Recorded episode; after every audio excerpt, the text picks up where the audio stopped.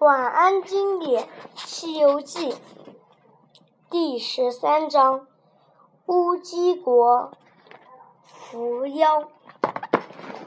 唐僧师师徒四人一路行走，这一天来到了宝林寺。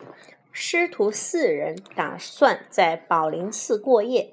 唐僧坐在灯前看起了佛经。到了半夜，唐僧困了，就趴在桌子上睡着了。唐僧在梦中见到了一个人，这个人站在房门外面，身上穿着国王的高贵衣服，全身湿淋淋的，显得很狼狈，脸也还流着泪。唐僧连忙问：“您是哪个国家的国王？怎么会半夜来到这里？”于是这个人就向唐僧说起了自己的故事。原来宝林寺所在的国家叫乌鸡国。而这个人就是乌鸡国的国王。五年前，乌鸡国遇到了旱情，眼看庄稼就要全部干死了。乌鸡国国王很着急，就找了一个道士来求雨。这个道士还真有一些本事。乌鸡国很快就下起了大雨，国王十分高兴，和这个道士结拜为兄弟。从此，他们两个人经常在一起游玩。一天，两个人来到御花园赏花，道士趁国王不注意，一把将他推到了井里。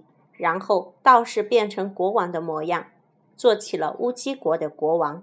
国王说：“害他的道士一定是妖怪。”他请求唐僧帮助除妖，并拿出一块宝玉，对唐僧说：“明天太子会来这里打猎，你只要拿出这块宝玉，太子就会相信你说的话。”说完，国王就不见了。唐僧猛然醒来，才知道自己做了一个梦。但是桌子上的确放着一块宝玉。唐僧找到孙悟空，说了事情的经过。悟空说：“这一定是真国王的鬼魂来请求你帮忙的，我们一定要帮助他。”第二天一大早，孙悟空就在树林里看到了打猎的太子。悟空变成一只小白兔。把太子引到宝林寺，唐僧和孙悟空向太子讲述了事情的经过。太子听了，半信半疑。孙悟空又说：“太子如果不信，可以回宫问一问你的母亲。”太子回到宫里，把唐僧和悟空听所说的话告诉了母亲。王后向太子证实了事情的真相。太子决定为父王报仇。孙悟空想救活国王。骗猪八戒说，御花园的井里有一件宝贝，让八戒带回来。其实哪里有什么宝贝，不过是国王的尸体。八戒把国王的尸体背到了宝林寺。孙悟空用太上老君给的还魂丹救活了国王。第二天，五个人一起进入了乌鸡国的都城，来到了宫殿。孙悟空当着大家的面。揭露了假国王，假国王势单力孤逃了出来。两个人在云里打了十几个回合，这妖怪打不过孙悟空，于是又回到了宫殿，扮作了唐僧的模样。这样一来，就有两个唐僧了。